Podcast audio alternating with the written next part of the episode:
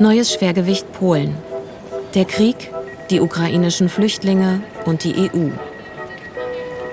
Feature von Konrad Ley. Es herrscht ein ziemliches Gedränge auf dem Krakauer Hauptbahnhof.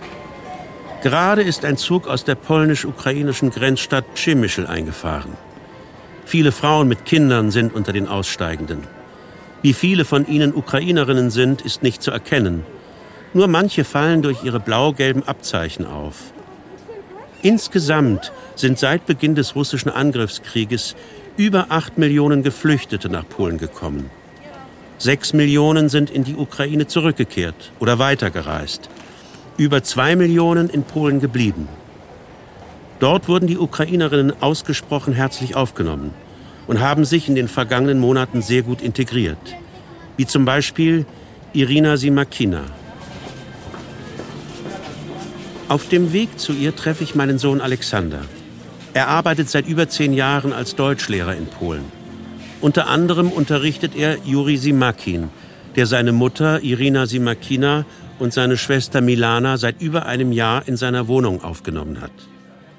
Gemeinsam besuchen wir die ukrainische Familie – nicht weit vom Ufer der Weichsel entfernt.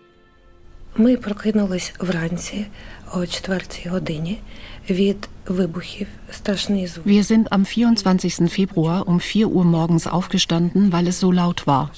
Wir haben Explosionen gehört, die von einem nahegelegenen Militärflugplatz kamen. Dieser Flugplatz war das erste Ziel der russischen Bomben in Mikolajew. Unser Haus ist etwa zehn Kilometer von dieser Militärbasis entfernt. Es war schrecklich laut. Die Fenster haben geklirrt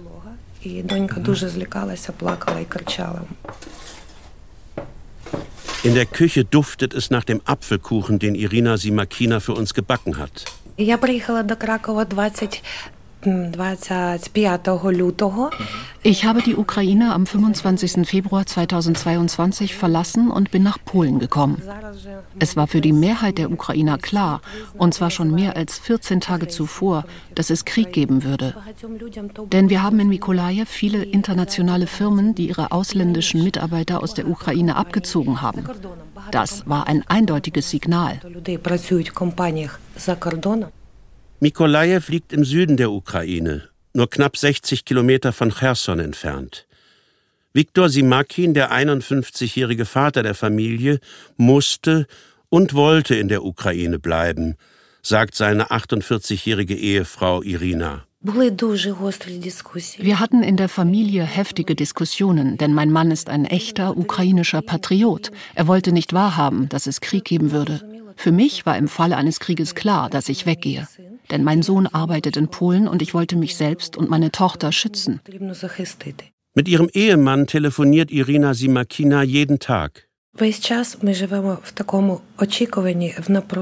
In den vergangenen Monaten haben wir in Angst und Erwartung gelebt, weil jede Nacht bombardiert die russische Armee Mikolajew und schickt ihre Raketen. Jeden Morgen rufe ich meine Mutter und meinen Mann an, um zu wissen, ob ihnen etwas zugestoßen ist. Sohn Juri Simakin ist IT-Manager und arbeitet seit über vier Jahren in Krakau. An der polnisch-ukrainischen Grenze wartete er, einen Tag nach Kriegsbeginn, auf seine Mutter und Schwester, die mit dem Zug über Lemberg zum polnischen Grenzübergang Przemyśl fuhren. Ich wusste, dass mein Sohn in Przemyśl auf uns warten würde. Es gab ja an der Grenze viele Leute, die uns eine Mitfahrgelegenheit anboten. Aber mein Sohn erwartete uns schon. Ich hatte Angst und habe geschrien, Juri, Juri. So habe ich ihn gefunden. Da Juri Simakin sich gerade von seiner Freundin getrennt hatte, war ein Zimmer in seiner Wohnung frei geworden, in das nun Mutter und Schwester einzogen. Tochter Milana hat inzwischen Polnisch gelernt, geht auf ein polnisches Gymnasium und möchte in gut einem Jahr Abitur machen. Danach will sie in Krakau studieren, denn in Mikolajew sind die Universitäten zerstört. Ihre Mutter will ihr in Krakau beistehen. Der Vater wiederum wird in der Ukraine bleiben, selbst wenn der Krieg zu Ende wäre und er eigentlich ausreisen könnte ob Irina Simakina darauf wartet, dass der Krieg zu Ende geht und ihr Mann nach Krakau kommen wird?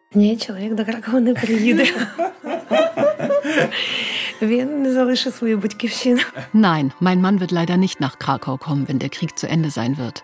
Er möchte seine Heimat, sein Haus, seine Mutter und Schwiegermutter nicht verlassen. Mit anderen Worten, auf absehbare Zeit wird die Familie getrennt sein. Wann sie wieder zusammenkommen werden, frage ich. Wir leben weiter und wir werden sehen.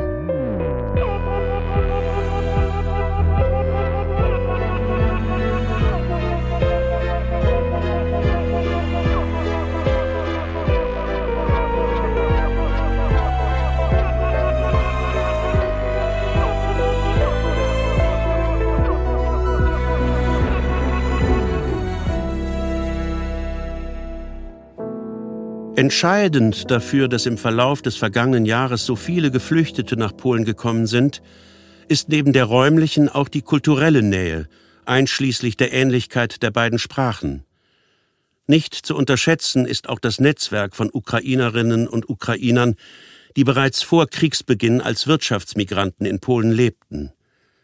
Ihre Zahl wird auf etwa 1,5 Millionen geschätzt so wie die Polen, die in Deutschland arbeiten, nach den Worten von Peter Oliver Löw, dem Direktor des Deutschen Polen-Instituts in Darmstadt, eine unsichtbare Migration sind, so sind auch die Ukrainer in Polen unsichtbare Migranten.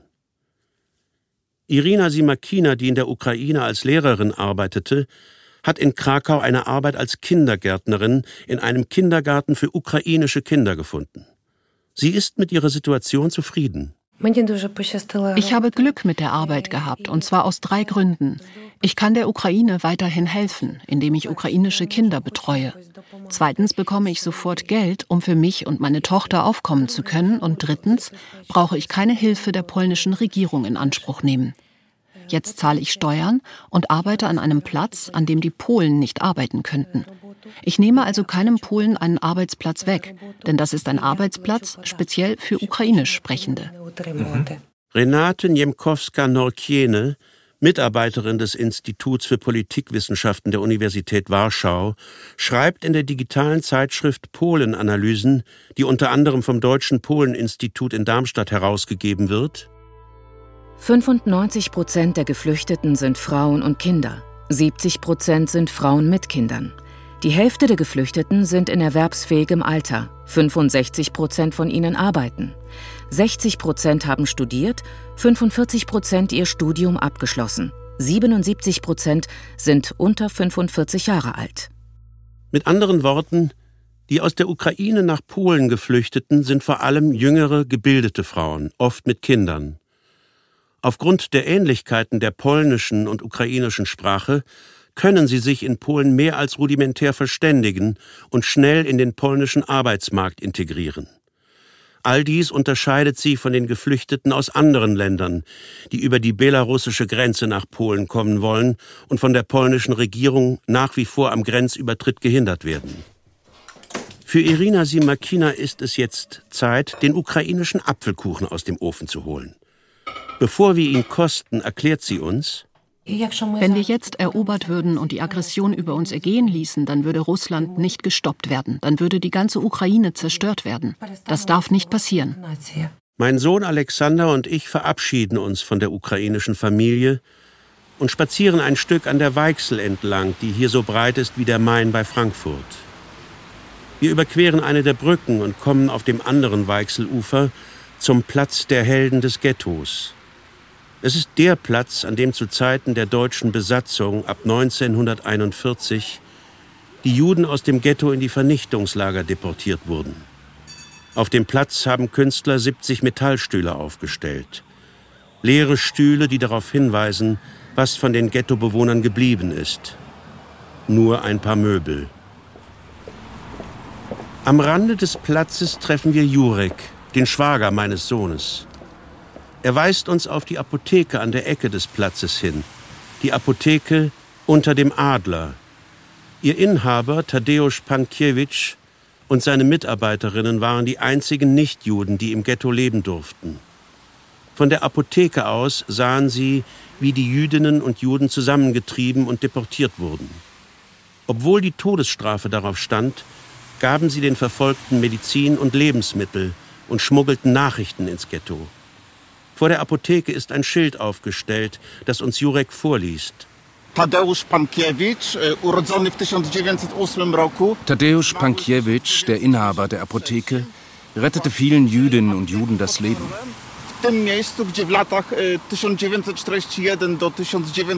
Er wurde dafür mit dem Titel Gerechter unter den Völkern geehrt. Vor über 80 Jahren halfen nur wenige. Heute ist die Unterstützung für die Ukrainer und Ukrainerinnen geradezu überwältigend. Eine der Solidaritätsaktionen begann am 26. Februar 2022, zwei Tage nach dem Überfall auf die Ukraine, an der gegenüberliegenden Seite des geschichtsträchtigen Platzes. Dort, im Museum für zeitgenössische Kunst, trafen sich die Organisatoren und Organisatorinnen der Zupa dla Ukraine, der Initiative Suppe für die Ukraine. Zunächst gaben sie Suppe am Krakauer Hauptbahnhof aus. Inzwischen haben sie mit Spendengeldern ein Gebäude in der Nähe der Universitätskliniken gemietet. Zentrum für Ukraine-Hilfe ist schon von weitem auf dem blau-gelben Transparent zu lesen. Wir betreten das Gebäude. Der Eingang steht voll mit Kisten von Kartoffeln, Weißkohl, Gurken und Tomaten, die darauf warten, zu Suppen verarbeitet oder eingekocht und in Gläsern haltbar gemacht zu werden. Daneben stehen Kisten mit leeren Einmachgläsern. Acht Frauen und ein Mann sind in der Küche mit Schnippeln beschäftigt. Organisatorin der Initiative ist Katarzyna Pilitowska, Romanistin, Journalistin und Inhaberin von zwei Restaurants. Od Urzędu Miasta, tak. I normalnie za niego płacimy. W sumie cały ten budynek kosztuje około 10 Das ganze Gebäude kostet uns 2500 Euro Miete monatlich. Wir haben uns entschlossen, es in drei Teile aufzuteilen. In einem Teil haben wir die Suppenküche, in einem anderen Teil lagern Spendengüter und noch ein anderer Teil ist reserviert für Schlafräume, in denen 25 Flüchtlinge übernachten können. Eine zweite Organisatorin, die Eventmanagerin Kamila Maschok-Lisowska, ist zuständig für die Beschaffung des Essens, also für die Berge von Gemüse, die im Flur stehen. Das sind drei Tonnen Gemüse. Sie stammen von einem sehr großen Lebensmittelgroßhändler, der uns alle zwei Wochen drei Tonnen Lebensmittel, Obst und Gemüse zukommen lässt. Noch von einem anderen Großhändler erhalten wir Lebensmittel. Gehen wir mal in unser Lager. Das ist unser Lager. Die Dinge, die hier liegen, reichen für zwei Tage. Wir stehen vor einem Riesenhaufen von Gemüse. Die Initiative kocht ausschließlich vegane Suppen, weil diese länger halten und jeder sie essen kann. Wenn wir jedem, der hierher kommt, etwas geben wollen, ja, dann reicht es nur für zwei Tage. Täglich kommen an die 600 Flüchtlinge zu uns. Wir unterstützen auch das Kinderheim Nummer 1 in Lemberg. Dort leben viele Kriegsweisen. Einmal in der Woche fahren wir dorthin. Zuletzt haben wir ihnen drei Stromaggregate gebracht. Unsere Suppen wurden auch schon an die ukrainische Front geliefert. Wir haben Fotos davon. Die außerordentliche Hilfe der Polinnen und Polen ist auch vor dem Hintergrund der konfliktreichen Geschichte zwischen der Ukraine und Polen erstaunlich. Beide Seiten haben einiges aufzuarbeiten. Die ukrainische Seite etwa das Massaker in Wolhynien. 1943 töteten dort Angehörige der ukrainischen aufständigen Armee UPA unter der Führung von Stepan Bandera an die 80.000 polnische Zivilisten. Auch die polnische Seite schürte Konflikte, insbesondere in der Zeit nach dem Zweiten Weltkrieg, als eine halbe Million Ukrainer in die Sowjetunion zwangsdeportiert wurden. Die in Polen verbliebenen Ukrainer wurden im Rahmen der sogenannten Operation Weichsel im Jahr 1947 über ganz Polen verstreut und vor allem in den ehemaligen deutschen Ostgebieten angesiedelt, also in Schlesien und Pommern, Isa Choslinska, eine Autorin, die sich für den polnisch-ukrainischen Dialog einsetzt, schreibt dazu in der deutsch-polnischen Zeitschrift Dialog Während der gesamten kommunistischen Zeit Polens wurden die Ukrainer einer starken Polnisierung ausgesetzt. Sie wurden pauschal als Banditen, Nazi-Kollaborateure und Verbrecher hingestellt. Lediglich in Kreisen der polnischen Opposition fanden sich Einzelne, die wie der Dissident Jacek Kuronch die Verständigung mit der ukrainischen Minderheit suchten. Umgekehrt beteiligten sich viele Ukrainer polnischer Staatsangehörigkeit an den Aktivitäten der Opposition und waren Mitglieder der Solidarność. Doch die Frauen der Initiative Suppe für die Ukraine kümmern sich nicht um die Konflikte der Vergangenheit. Sie gehen die Dinge pragmatisch an. Kamila Maschok-Lisowska für solche Fragen haben wir keine Zeit. Jetzt muss geholfen werden. Nach dem Krieg wird eine Zeit kommen, wo man über die Geschichte und ihre Konflikte sprechen kann. Aber jetzt muss man erst mal helfen. Immerhin könnte unsere Hilfe vielleicht der Anfang davon sein, dass die alten Konflikte überwunden werden. Hoffen wir das Beste. Auch Organisatorin Katarzyna Pilitowska sieht die Dinge pragmatisch. Wir bekommen keine finanzielle Unterstützung, weder von der Stadt Krakau noch von der Regierung in Warschau. Wir sind völlig auf uns gestellt und müssen uns selbst finanzieren. Ich weiß nicht, warum wir keine Unterstützung bekommen. Wir haben den Regierungsvertreter mehrfach angeschrieben, aber es gab keine Rückmeldung. Wir wissen noch nicht einmal, ob der Antrag überhaupt angeschaut wurde. Die Regierung hat zwar einige Erleichterungen für die Geflüchteten eingeführt, wie zum Beispiel die kostenlose Nutzung des öffentlichen Nahverkehrs, die Nutzung medizinischer Dienste und Bildungseinrichtungen, aber sie überlässt den Großteil der Hilfe der Zivilgesellschaft. Isabella Grabowska, Direktorin des Zentrums für sozialen Wandel und Mobilität an der Koschminski-Akademie in Warschau, resümiert in der Zeitschrift Polen-Analysen, die Ukrainerinnen werden einfach wie Polinnen behandelt. Sie haben Zugang zu allen Leistungen, zu denen auch Polinnen Zugang haben. Die Integration geht vor allem auf lokaler Ebene vonstatten. Deshalb wäre es richtig, den Gemeinden und Städten mehr Kompetenzen zu geben und diese der Regierung zu entziehen. Eine besondere Hilfe lässt die Regierung polnischen Familien zukommen, die Ukrainerinnen aufgenommen haben. Pavel Schefernaka, stellvertretender Minister und Regierungsbevollmächtigter für Kriegsflüchtlinge aus der Ukraine, erklärt dazu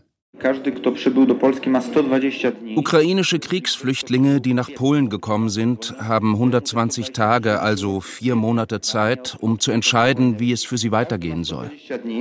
In dieser Zeit geben wir polnischen Familien, die Flüchtlinge aufgenommen haben, 40 Zloty, also 10 Euro pro Tag. Insgesamt sind dies 1200 Euro. Danach endet diese Hilfe. Die polnischen Familien können allerdings eine Verlängerung beantragen, wenn es sich bei den Geflüchteten um Menschen mit Behinderung, um schwangere Frauen oder Frauen mit mehr als drei Kindern handelt. Denn diesen Menschen fällt es am schwersten, sich in Polen zu integrieren. Deshalb kann dieser Zeitraum von 120 Tagen verlängert werden. Trotz dieser Hilfen, die Kluft zwischen der nationalkonservativen Warschauer Regierung und den zivilgesellschaftlichen Initiativen, die den Großteil der Hilfen schultern, ist deutlich. Kamila Maschok-Lisowska von der Initiative Suppe für die Ukraine verdreht die Augen, als ob sie sagen wollte, was sollen wir uns mit denen rumschlagen? Da kommt ohnehin nichts dabei heraus.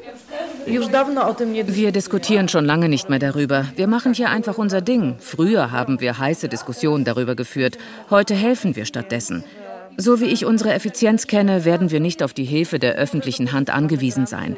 Vielleicht kommt dann eines Tages die Stadt auf uns zu, wenn wir bereits vielerlei Unterstützung haben. Wir stehen vor einer Tiefkühltruhe, in der sich große Brotlaibe befinden. Das ist handwerklich hergestelltes Brot aus den besten Krakauer Bäckereien, das teuerste Brot Krakaus. Aus Deutschland haben wir mal ein wunderbares Brot bekommen. Zwei große Paletten, ein fantastisches dunkles deutsches Brot. Super. Das war von einem evangelischen Pastor aus Deutschland. Wir bekommen deutlich mehr Unterstützung von der evangelischen Kirche als von der katholischen. Die katholische Kirche hilft weniger. Möglicherweise, weil sie eher armen Polen hilft.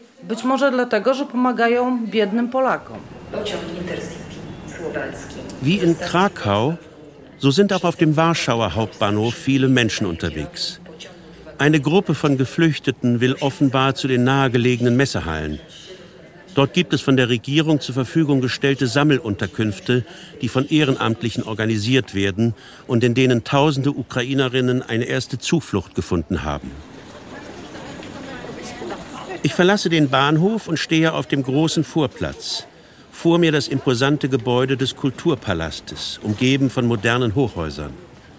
Der im Zuckerbäcker-Stil gebaute Palast war ein Geschenk Stalins an das polnische Volk. Seit Jahren schon fordern Vertreter der Regierungspartei Recht und Gerechtigkeit, kurz PiS, den Palast abzureißen.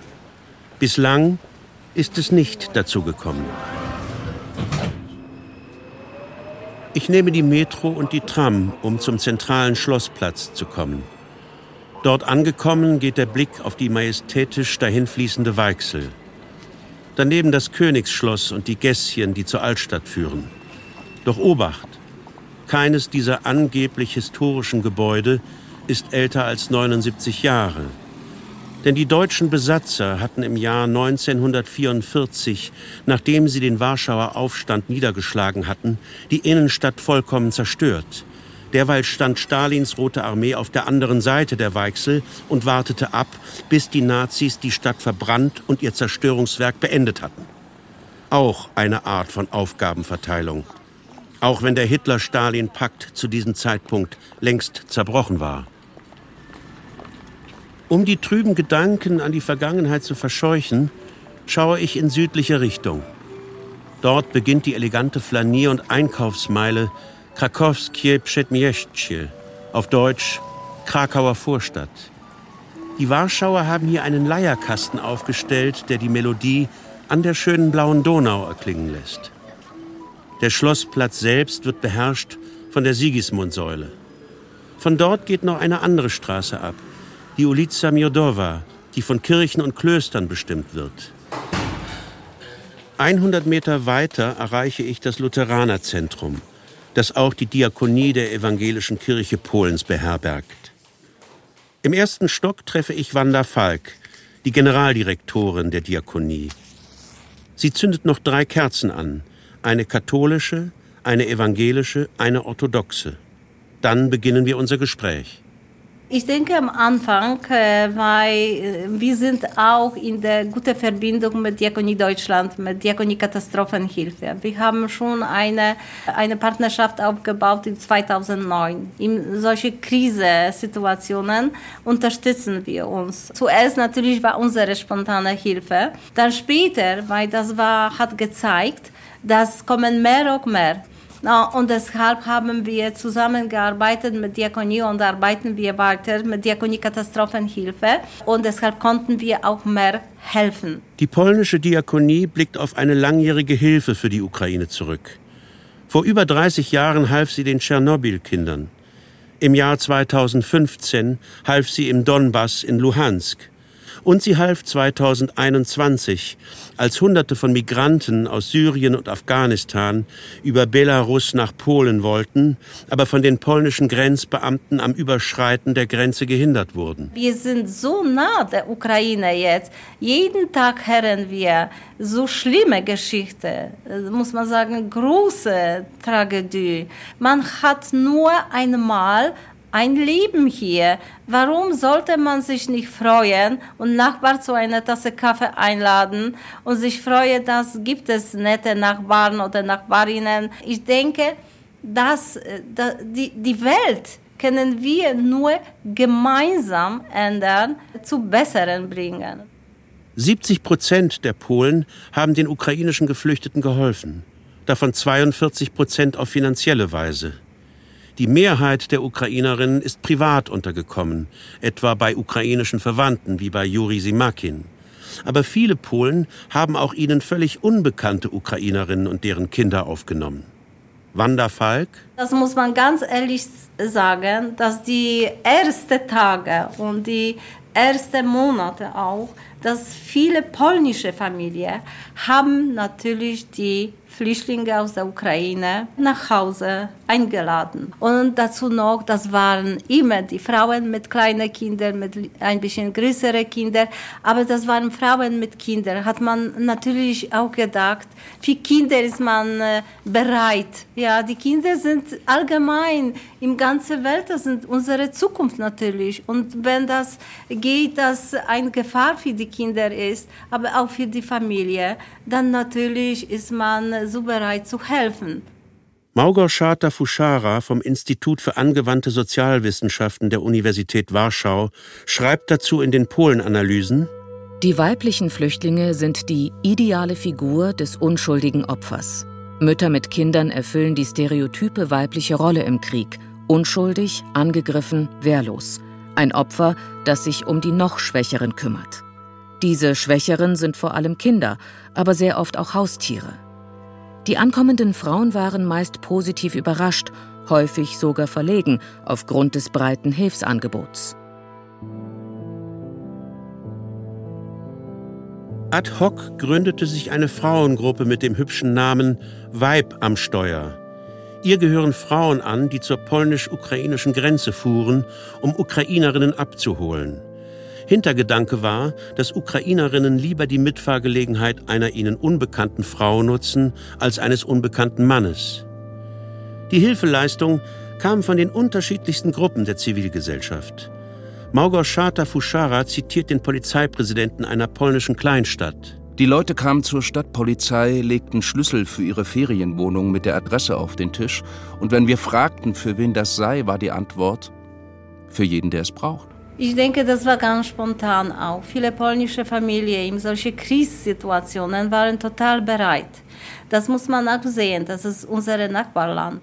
Mit dem Kennenlernen im Alltag hat sich das Verhältnis der Polinnen und Polen zu den Ukrainerinnen deutlich verbessert. Wanda Falk. Es sei auch darauf hingewiesen, dass die Sympathie für die Ukraine in den letzten 30 Jahren deutlich gestiegen ist. Von 9% im Jahr 94 auf über 40% im Jahr 22. Wieder fahre ich mit der U-Bahn. Diesmal in einen Stadtteil südlich des Zentrums von Warschau. Dort treffe ich Holger Polit und Krzysztof Pilawski. Krzysztof Pilawski ist Journalist, der in Kiew studierte und später zwölf Jahre als Korrespondent in Moskau arbeitete. Und Holger Polit ist ein in Warschau lebender Historiker und Experte für Rosa Luxemburg. Gerade haben die beiden Autoren ein Buch über den Krieg in der Ukraine und die Rolle Polens geschrieben. Holger Polit kennt sich besonders gut in Südostpolen aus, in der Gegend um Samoszcz, also der Gegend, aus der Rosa Luxemburg stammt. Mit dem Krieg hat diese direkt an die Ukraine angrenzende Region an Bedeutung gewonnen. Das ist also gegenwärtig das Thema Ukraine. Das merkt man auf dem Marktplatz, das merkt man im Café. Wenn man dann spricht und sich politisch interessiert, kommt man sofort dort drauf. Die Aufnahme, das ist ja bekannt, äh, der, der äh, flüchtenden Menschen, vor allem in der Anfangszeit des Krieges, war vorbildlich und, und beeindruckend. Und das ist auch bis heute relativ nachhaltig geblieben. Man kann ja immer staunen, wie dann diese Waffen, die geliefert werden, dann auch dorthin kommen, wo sie eingesetzt werden. Und das geht im Augenblick eben nur über Rzeszow, den Flug, äh, Flughafen Rzeszow und äh, die bestehende Autobahn. Und da zahlt sich positiv aus, äh, das, was im Rahmen des EU-Beitritts Polens äh, bis dahin eben auch an Infrastruktur geleistet worden ist. Das kann man ganz gut vergleichen, wenn man Polen früher kennt. Man nannte dieses, diese Gegend spöttisch immer das äh, B-Polen und äh, da ist sehr, sehr viel im, in den letzten 15, 20 Jahren ausgeglichen worden und das spielt natürlich jetzt eine sehr positive Rolle. Südostpolen ist nicht nur der allererste Anlaufpunkt für die Geflüchteten, es ist auch zu einem militärischen Drehkreuz geworden. Ich glaube, wenn man das so einschätzt, äh, die Bewährungsprobe, die hat man bestanden. Also ohne diese intakte Region hinter der Grenze, dann würde das nicht so aussehen, wie es aussieht. Und man kann das ganz gut vergleichen. Weder Ungarn noch Rumänien sind äh, auch nur ansatzweise oder wären ansatzweise in der Lage, so zu helfen wie diese polnische Region. Der Krieg in der Ukraine weckt in Polen Erinnerungen. An den Hitler-Stalin-Pakt, an die Massenerschießungen im Jahr 1940, als der sowjetische Geheimdienst NKWD in Katyn über 4400 polnische Offiziere ermordete und in anderen Sonderlagern weitere 10.000 Gefangene an das Ende des Zweiten Weltkrieges, als Stalin einen großen Teil Ostpolens für sich beanspruchte. Nicht wenige Polen sprechen davon, sie seien bis heute aus dem Zweiten Weltkrieg nicht herausgekommen. Es sei, so die Sozialwissenschaftlerin Małgorzata Fuschara, ein über mehrere Generationen hinweg ererbtes Trauma. Umso spontaner war jetzt die Hilfe. Das ist natürlich, glaube ich, auch für Moskau äh, durchaus eine Überraschung gewesen. Das hatte man so vielleicht auch nicht kalkuliert. Das hat natürlich geschichtliche Gründe, dass äh, natürlich hier äh, im Moment des Überfalls auf die Ukraine äh, bei sehr vielen Menschen in Polen aber auch unter anderem im Baltikum, aber in Polen vor allem, klar war, dass die Ukraine jetzt einen Kampf ausficht, äh, den man früher selbst ausgefochten hat und in dem man in früheren Schlachten äh, häufig ganz alleine gewesen ist, äh, mit dem großen Gegner im Osten äh, und ohne Chance gewesen ist. Und insofern ist, versteht sich diese Hilfeleistung auch als eine Reaktion darauf, dass man jetzt eben versucht, dass die Ukraine nicht in eine solch aussichtslose Situation kommt. Der Journalist Krzysztof Pilawski erinnert sich an Schicksale im Familien- und Verwandtschaftskreis. Meine Schwiegermutter ist von der Roten Armee, nachdem diese in die ostpolnischen Gebiete einmarschiert war, nach Kasachstan zwangsdeportiert worden und musste dort sechs Jahre bleiben. Und deren Eltern wurden von den Sowjets ermordet. Es gibt da einen historischen Erinnerungsboden, der eine große Rolle spielt. Der Hitler-Stalin-Pakt 1939, dann der Einmarsch der Sowjetarmee in den Osten Polens, man sieht da viele Parallelen zwischen Polen und der Ukraine. Da entsteht viel Sympathie für die Ukrainer. Die Sowjets sind damals ähnlich verfahren wie heute. Sie haben in Gebieten, in denen es eine belarussische und eine ukrainische Mehrheit gab, behauptet, sie hätten diese Gebiete von der polnischen Herrschaft befreit und haben sofort ein Referendum durchgeführt. Das sind Dinge, die in Polen bekannt sind. Und das sind äh, Schicksale, die in vielen polnischen Familien äh, vorhanden sind, äh, die nicht vergessen sind und die sind dann blitzartig äh, wieder hochgekommen. Nichts verbindet so sehr wie ein gemeinsamer Feind. Das sieht man gerade auch an der südostpolnischen Region um Samoszcz und Czeszów. Traditionell gab es dort eine ukrainische Minderheit, die nach dem Krieg umgesiedelt wurde. Damals waren die Beziehungen zwischen Ukrainern und Polen ziemlich schlecht. Seit so viele Ukrainerinnen in Polen Hilfe erfahren haben, haben sich die Sympathien zwischen der Ukraine und Polen deutlich verbessert. Aber hat sich durch die überwältigende Hilfsleistung der Polen auch das Verhältnis zwischen Polen und der Europäischen Union verbessert? Das ist pewien paradoks, że z jednej strony podejście PiS do Unii Europejskiej nie zmieniło się. Das ist ein Paradox. Die Haltung der polnischen Regierung zur EU hat sich nicht verändert, aber die Haltung der EU zu Polen schon. Zurzeit überlegt Brüssel, wie man Polen die Mittel im Rahmen des Wiederaufbauprogramms für Corona zukommen lassen kann. Das bekannte Argument der mangelnden Rechtsstaatlichkeit spielt in dieser Situation weniger eine Rolle. Der scharfe Ton, der einst aus Brüssel bezüglich Verletzung der Rechtsstaatlichkeit kam, ist verschwunden. Nun bringt man gegenüber der polnischen Regierung sehr viel mehr Verständnis auf. Offenbar wird in Brüssel die Bedeutung Polens erst jetzt richtig verstanden und damit der Platz Polens in der gesamten EU. Mitautor Holger Pollitt sieht das sehr ähnlich. Die Deutschen haben, wenn sie nach Osten gucken, traditionell eine Schwierigkeit. Äh, der Anker wird ausgeworfen nach Moskau, was verständlich ist.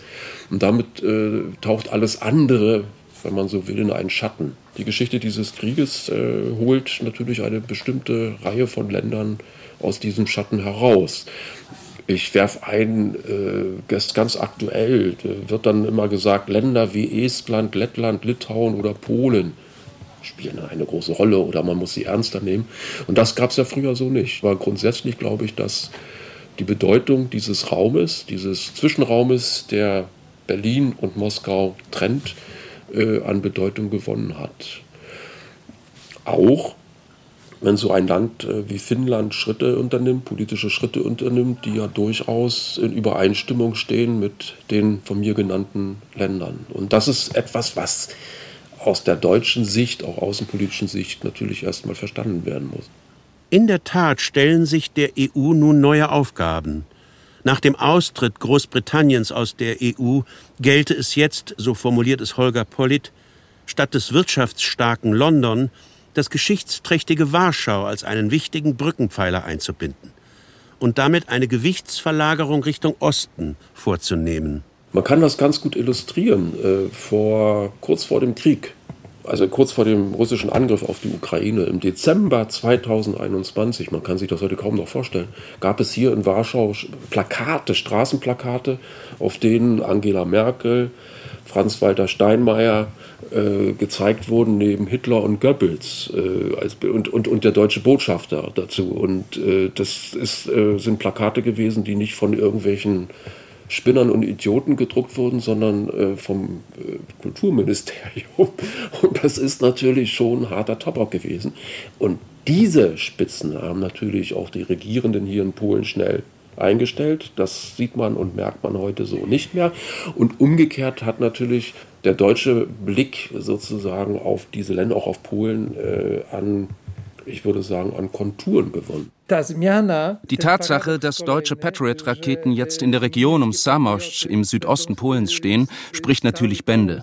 Denn das ist eine Region, in der die antideutsche Rhetorik von Kaczynski und seinen Nationalkonservativen bislang auf besonders fruchtbaren Boden fiel. Polen findet mehr Beachtung in der EU. Aber wie wird die polnische Regierung in dieser Position der Stärke agieren? Ganz unabhängig davon, wer im Herbst die Parlamentswahlen gewinnen wird. Die Rolle Polens steigt. Das Land gewinnt an Bedeutung. Das ist schon ein erheblicher Unterschied zu der Situation vor dem Überfall Russlands auf die Ukraine. Damit hat sich sehr viel verschoben. Der Herrscher im Kreml hatte schon vor Jahren beklagt, die größte Katastrophe des 20. Jahrhunderts sei das Auseinanderbrechen der Sowjetunion gewesen. Zbigniew Brzezinski wiederum, der von 1977 bis 1981 für US-Präsident Carter als Sicherheitsberater tätig war, betonte, die Ukraine sei der Schlüssel für das russische Imperium.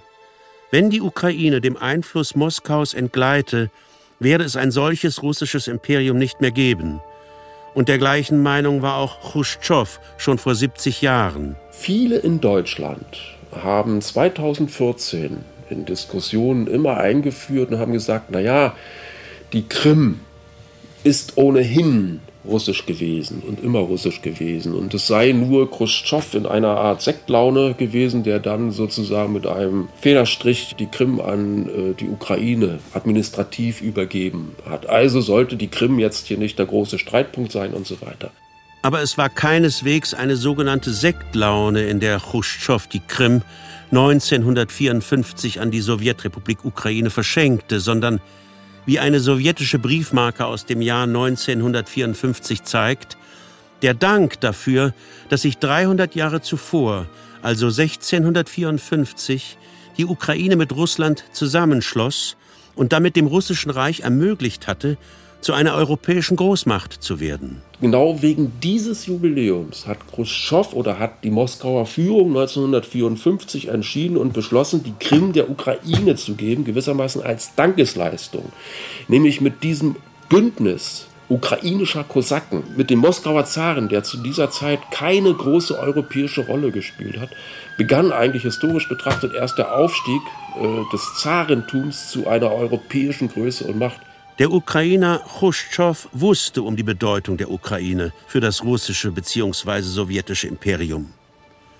Holger Pollitt vermutet, nicht wenige Deutsche hätten die Ukraine bislang quasi mit einer russischen Brille gesehen. Mir ist immer aufgefallen, dass äh, es also uns Deutschen schwer gefallen ist, äh, die Ukraine zu verstehen die Ukraine zu begreifen. Das ist bis heute sicherlich so, so geblieben. Aber ich habe nach dem Ausbruch des Krieges sofort bemerkt, dass die Wahrnehmung der Ukraine in Deutschland schon auf einem ganz anderen Stand ist als 2014 bei der Krim-Annexion. Mit Straßenbahn und U-Bahn fahre ich in einen nordwestlichen Vorort Warschaus, weit über den Danziger Bahnhof hinaus. Es ist eine ruhige, gehobene Wohngegend mit langen Reihen von Einfamilienhäusern. Hier erwartet mich Marek Pravda. Er war in den 80er Jahren Mitglied der Solidarność-Opposition. Von 2006 bis 2012 polnischer Botschafter in Deutschland. anschließend Botschafter bei der Europäischen Union in Brüssel, danach Vertreter der EU-Kommission in Polen.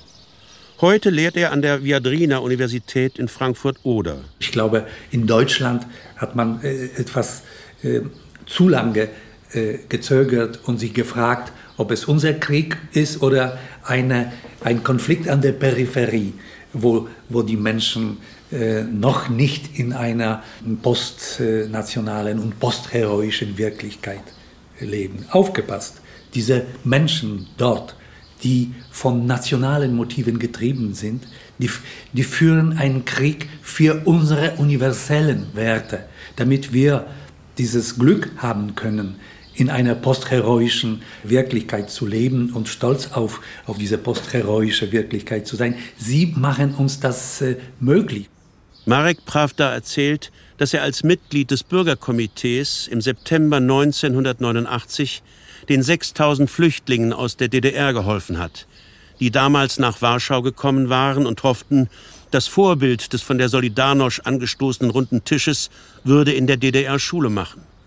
Auch heute käme es auf die menschlichen Beziehungen an. Meine Tochter war ja häufig an der, an der Grenze. Sie gehörte einer eine Gruppe von, von jungen Juristen, die für, sich für Frauen aus Afghanistan eingesetzt haben vor, vor, vor zwei Jahren. Aus Afghanistan kamen dann plötzlich sehr viele Menschen, denen man helfen äh, musste. Darunter auch äh, Richterinnen, Frauen, die dann sehr bedroht waren. Und dann hat sich, äh, haben sich viele Gruppen in Polen organisiert. Sie äh, kümmerten sich um die rechtliche Hilfe und auch um ähm, äh, soziale Probleme. Aber die Infrastruktur war da. Und dann plötzlich ist Ukraine entstanden, so waren sie, so waren sie sehr gut vorbereitet, jetzt darauf zu reagieren. Ich erzähle dem ehemaligen Botschafter von meinem Sohn in Krakau. Die Wohnungsgenossenschaft, deren Mitglied er ist, schickt immer wieder Hilfsgüter in die Ukraine, und zwar konkrete Angebote, exakt angepasst an den jeweiligen Bedarf. Das ist genau meine Erfahrung. Also ich glaube auch, dass wir daraus etwas machen, also etwas mehr machen können oder sollen. Und wir sollten uns nicht einreden lassen, dass Europa kaputt ist, dass die Freundschaften äh, nicht gelebt werden, dass die Beziehungen nicht funktionieren. Es ist so und so. Aber wenn es darauf ankommt, muss man es beweisen. Und hier ist, äh, ist das äh, gelaufen. Das ist kein Grund, jetzt euphorisch zu sein, weil die Lage dramatisch ist. Aber, aber in, in einer schwierigen Situation entsteht etwas, was bleiben kann. Das ist, wir werden dumm, wenn wir das nicht, äh, wenn wir das vergessen oder kleinreden. Das ist auch ein Teil äh, des Phänomens. Marek Pravda sieht die Europäische Union in der heutigen Situation herausgefordert, auch dann zu reagieren, wenn es gefährlich wird. Die neue Aufmerksamkeit für Osteuropa nennt er eine Veröstlichung der EU. Für, für mich wird die EU östlicher, indem sie die Sichtweisen der östlichen äh, EU-Mitglieder etwas äh, also internalisiert und bestimmte Gewichte werden auch nach Osten verschoben. Das ist, glaube ich, ein, ein Effekt des Krieges. Aber es geht mir auch um den mentalen Wandel. Der Krieg ist der, ist der letzte Moment der der da ein, ein, ein Warnsignal äh, sein sollte, dass man äh, äh, die östlichen Partner als Subjekte mit ihrer eigenen Erzählung, mit ihren eigenen Ambitionen und mit ihrer eigenen Identität betrachten muss. Das ist auch eine Dimension der, der, der Veröstlichung, wenn man so sagen darf. Mit großer Verspätung wird Nord Stream 2 heute als Fehler angesehen, auch von deutschen Politikern.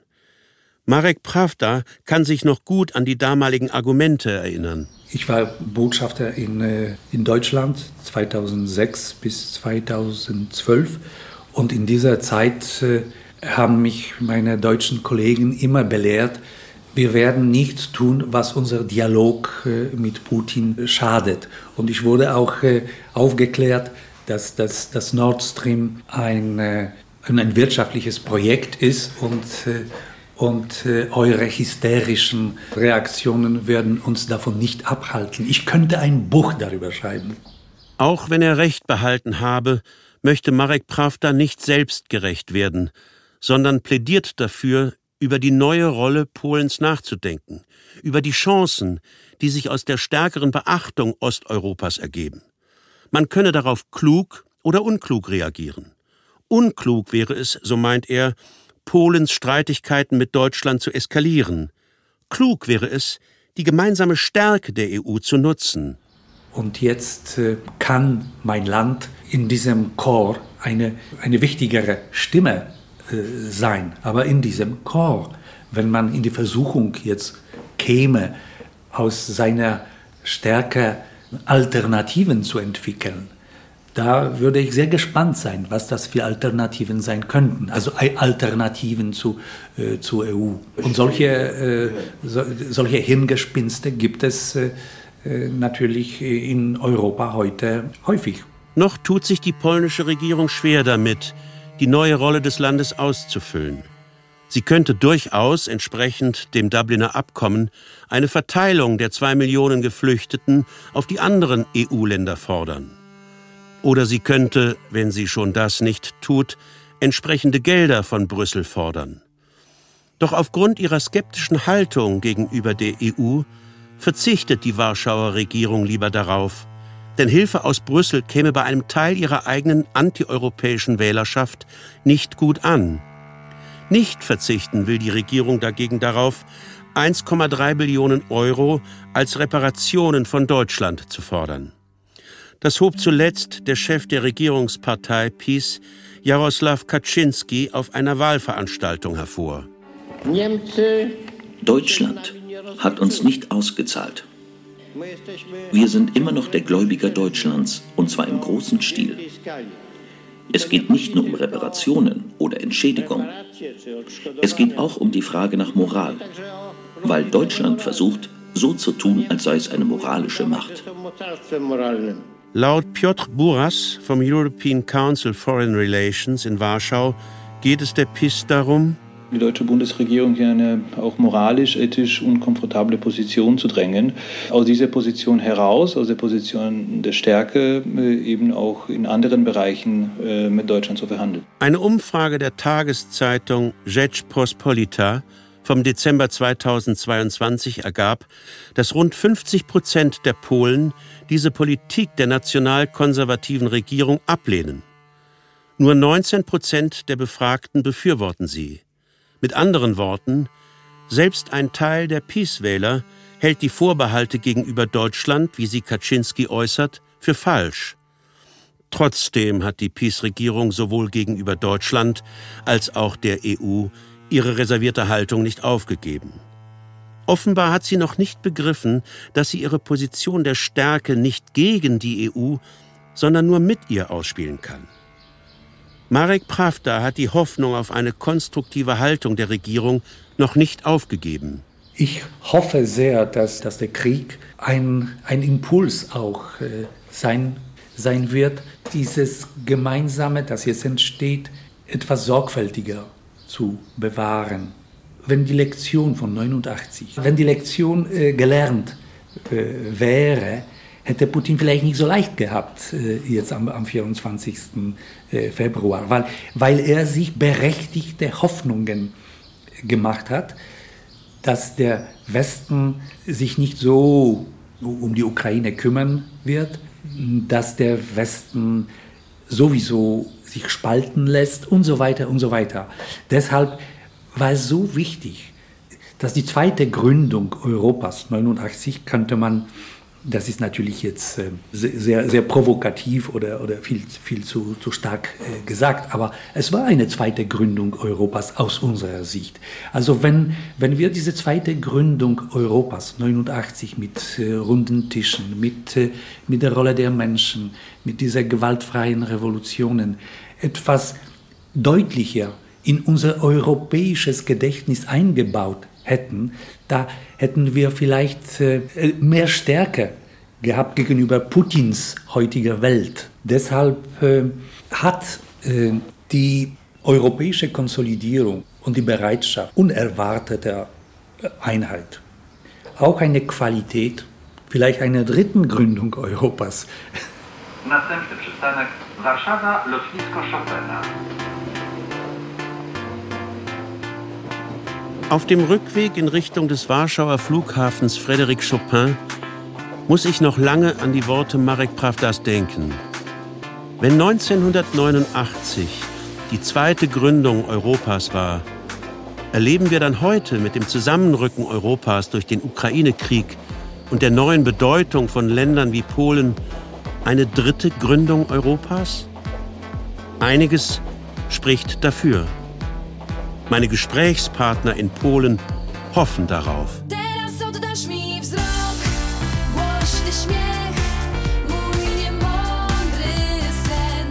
Sie hörten Neues Schwergewicht Polen.